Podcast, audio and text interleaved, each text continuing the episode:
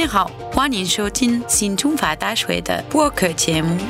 为了认识过去的历史，展望将来的中国，这期节目将为您提供一系列的商业、历史、文化的交流。我们期望这些交流会引起您的好奇，让您个人的项目得到进展。今天您将收听到一期商业系列的播客。德奇伯克是由主持人 lisgo si 主持。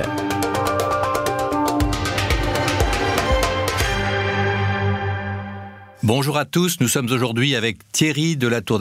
家好，今天的来宾是 SEB 赛博集团的总裁兼总经理 Thierry de la Tour d'Artes 戴乐涛先生，他同时也是新中法大学的主席。自从任命为赛博集团负责人以来，该集团成为全球领先的小型家用设备的制造商。戴乐涛先生，您的集团特别注重创新、国际化和 Made in France。二零零七年，您去了中国，成为中国 Support 集团的股东，并且取得众所周知的巨大成功。近年来，您开始生产电动自行车。今年我们请来了 Neret 集团的总裁 Bruno Neret 布鲁诺先生。Neret 集团专门生产和设计医疗领域的装备和控制机器。您的集团也在化妆品、汽车以及太阳能等等行业上发展，组装太阳能领域的百分之六十的机器。格外，你还组装著名的法国四色笔。我们也不能忘记衣夹组装也是您的作品。两位先生，你们好。您好，您好，戴乐。陶先生，从那一年开始，你认识到中国市场是您集团不可缺少的一部分？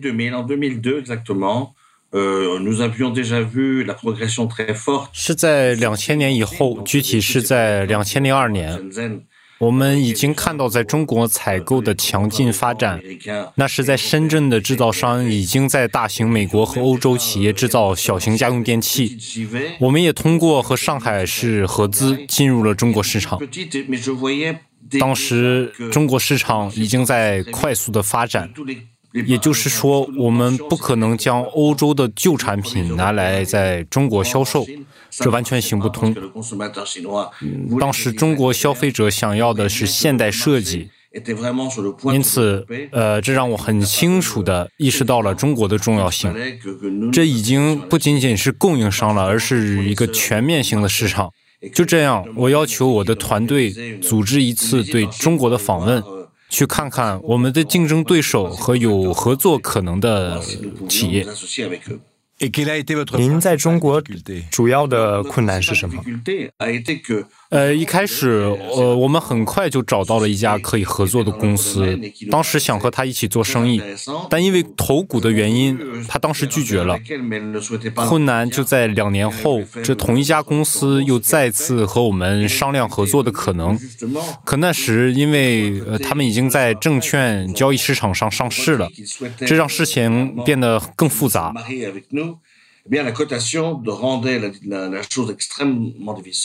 呃，我们以为申请商务部和金融市管理局的许可证最多只要两个月，结果一共花了十八个月。呃，商务部的许可证花了九个月，金融市管理局也是九个月的时间。那时的局势很不稳定，市场随时都会出现很大的变化，所以开始阶段对我们是一个非常复杂的时期。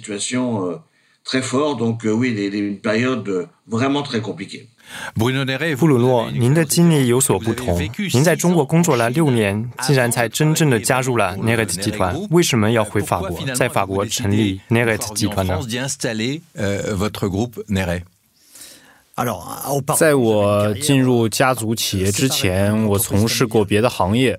呃，但在二零一六年，我父亲说服了我，让我加入家族企业，因此我回到法国，领导该企业的策划和发展。当然，我在中国的时候就意识到，这个世界最大的工厂还需要机械自动化上的发展。呃，为了获得更高的质量。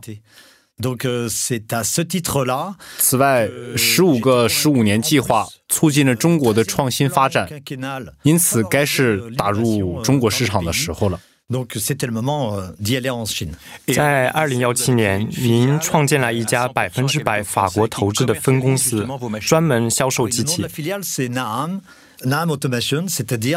呃，分公司的名称是 Nam Automation，中文名是呃 Nam 常州自动设备有限公司，是一家受外商独资企业法约束的公司。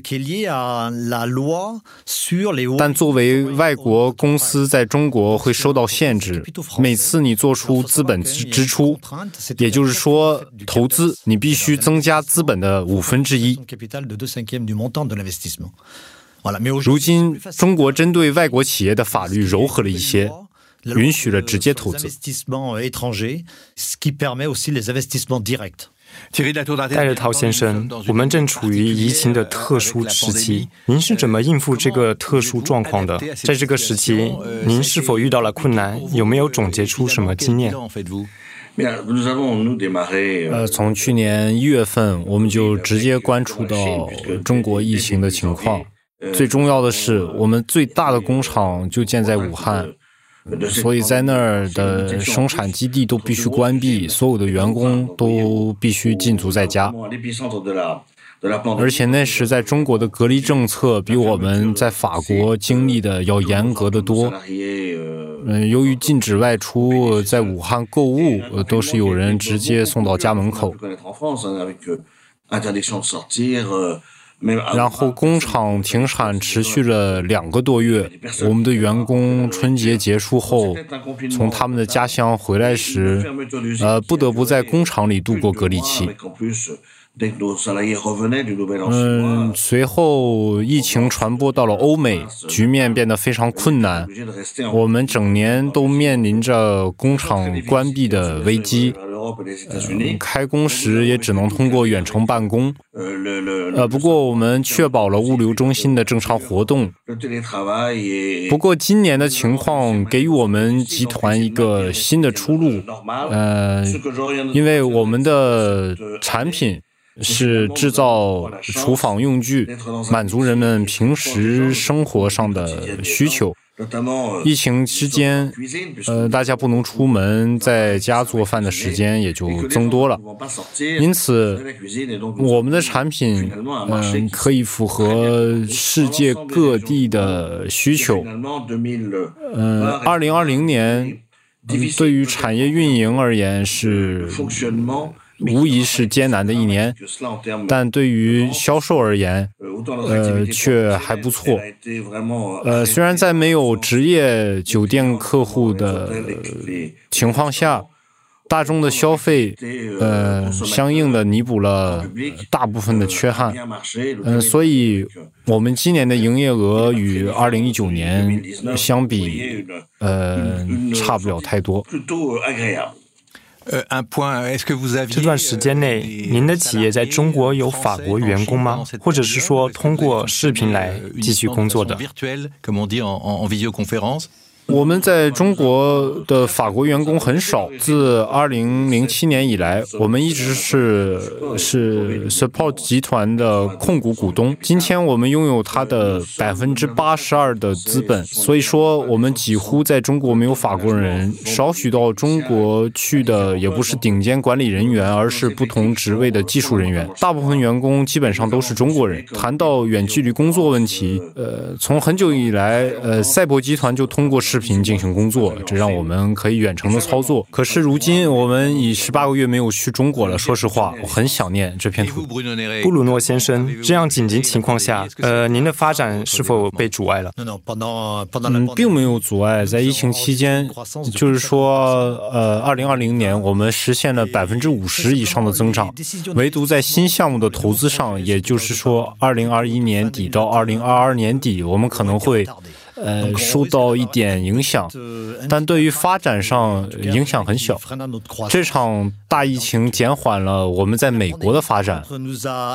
呃，比如说，我们正在美国购买一家公司，所以2020年勉强去了美国一趟，为了完成签约。嗯，另一方面，自从2018年以来，我们公司在中国进行收购，也准备与一家建筑商合资。在这一切因为疫情都只能暂停下。下来，所以我们迫不得的、迫不及待想回到中国自由出行。因为现在您到了中国，需要在酒店待上几个星期才能正常生活。布鲁诺，那您也是通过视频工作的吗？您可以从法国操纵您的机器吗？呃，对，我们的机器已经很早以前就运用互联网了。所以我们两年前就建立了这种现场操作系统，呃，也就是说，在直播的同时，也可以实时的去操作机器。今年我们启动了八台这样的机器，也派了呃八个三人组的团队去操控机器。可以说，这一年安装八台远距离操控的机器，对于我们来说是一个挑战。呃，但我们成功的安装了它们，并且直接从法国里昂的工厂连接到它们。的确，这种功能很重要。戴乐涛先生，对你来说，进入中中国市场的要点在哪？怎么能在中国得到中国身份？在法国眼里，中国是一个复杂的国家，如何才能在这个国家的市场上得到成功？呃，我们在中国有着真正的中国身份。因为我们是深圳证券交易所的上市公司，我们有百分之八十二的资本，而其中百分之八已经在实际股票市场上了。此外，我们长期合作公司已逐渐推出业务，开始关注其他工业项目。至于深圳证券交易所，我们拥有一万个持股人。呃，因此我们在中国证券交易有了债券，这也需要独立的管理机构。呃，我必须说，这是一个很大的机会，因为它使我们能够进行公司治理，而我们，而我们同时必须尊重股票市场的规则。对我来说，进入中国市场的要点就是速度。一切都飞速进行。我记得两千两千零七年，我们企业在中国开始运营的时候，我们公司的营业额达到了一点二亿欧元。呃，到了二零一九年，我们达到了十八亿欧元。这就是我所说的速度。我曾经出售的是相对简单的电器，而今天我们出售非常先进的厨房用具，连在日本市场上都有一定的价值，就是这个道理。而我们必须急速的发展，随时创新。如果速度不快的话，你就会被淘汰。所以说，你永远不能停下来，这真的很令人兴奋。我认为，在这种环境成长是最好的学习方式。今天我们向中国朋友传授了很多东西，而十三年前，我们从他们那儿也学到了很多东西。因为中国人有一种奇妙的紧迫感，是我们欧洲还未具有的。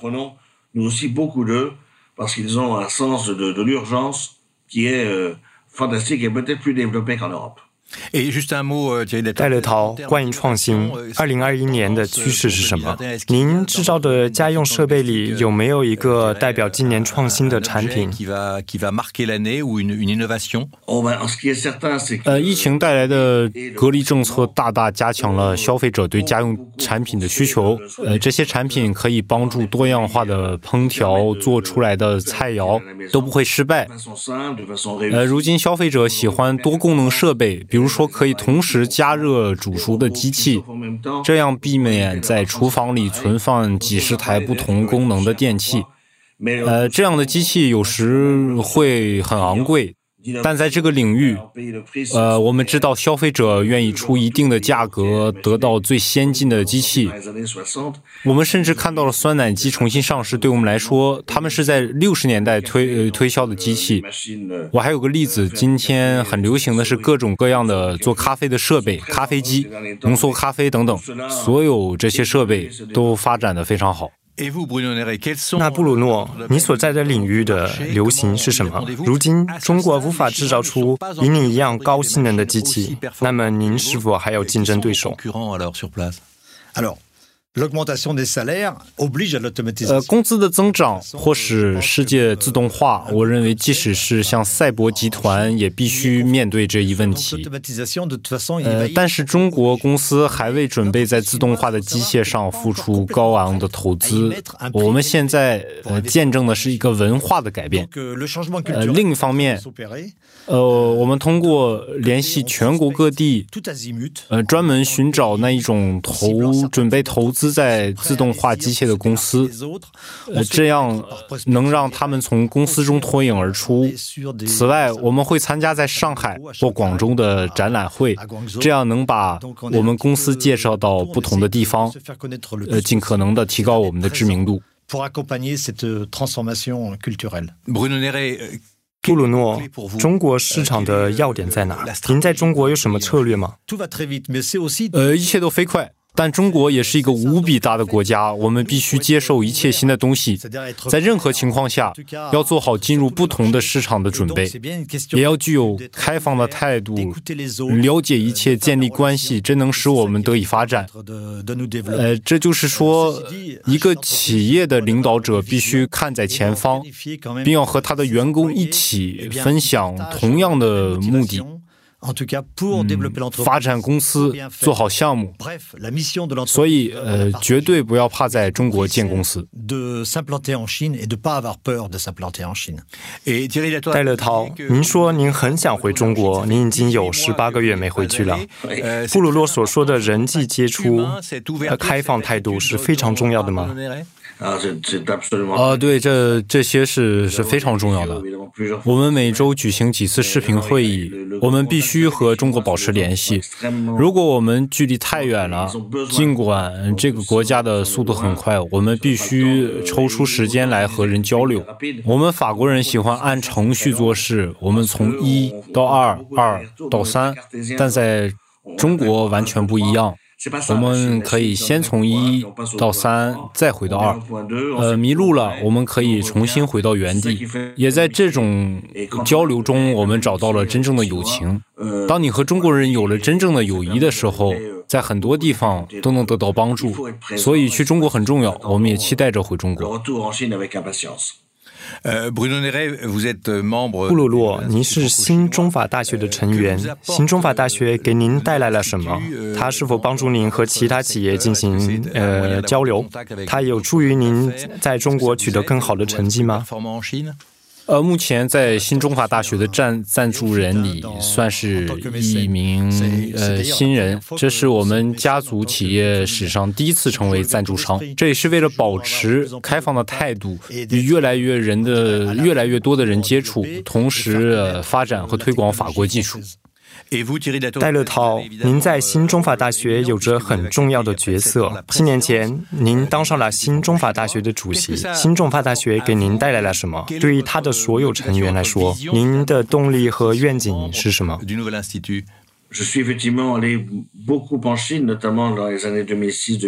我经常去中国，尤其是在两千零六年、两千零七年这两年，每年去了十四次。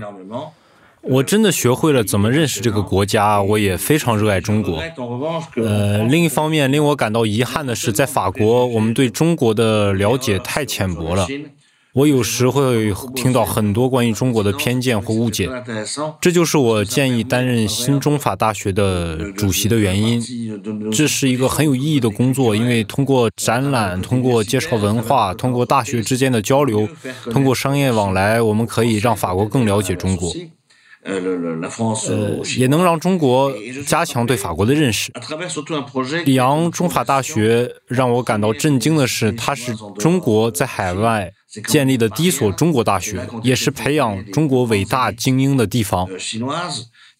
习近平主席首次访问法国时，特意经过了里昂新中法大学。这个地点选择并非偶然，所以，呃，新里昂大学，呃，对我来说很有意义。这两年，每当我在中国遇到重要的人物的时候，尤其是政治领导，我注意到一件有趣的事：一旦你告诉他们有关新中法大学的信息。他们都回答：“哦，是的，这件事很有意义。我相信我们正在努力提高对中国的认识。”也可以帮助公司在中国站稳脚跟，也许还能帮助我们在和别人交流当中避免以前外国人经常犯的错误。因为今天我们有了经验，可以避免这些错误了。我认为布鲁诺将呃能够利用我们新中法大学的优势，并且我相信他将能让新中法大学更团结、更有意义。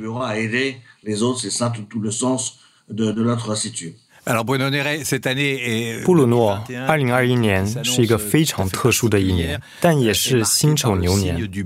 您对您自己公司业务还有中法交流有哪些盼望？呃，对我来说，我对牛年没有什么期待，但他提醒我要尽到耕牛的责任，也就是说，成为一个劳动者。在中国，我们会经常说辛苦了，呃，也就是说工作努力了。我还想说，今年是寻找机会的一年，对我而言，嗯，一定会在中国。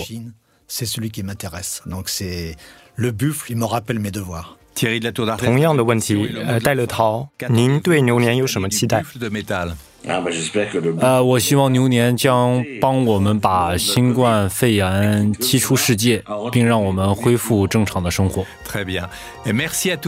特别感谢两位先生，我们下期播客再见，再见，谢谢，再见。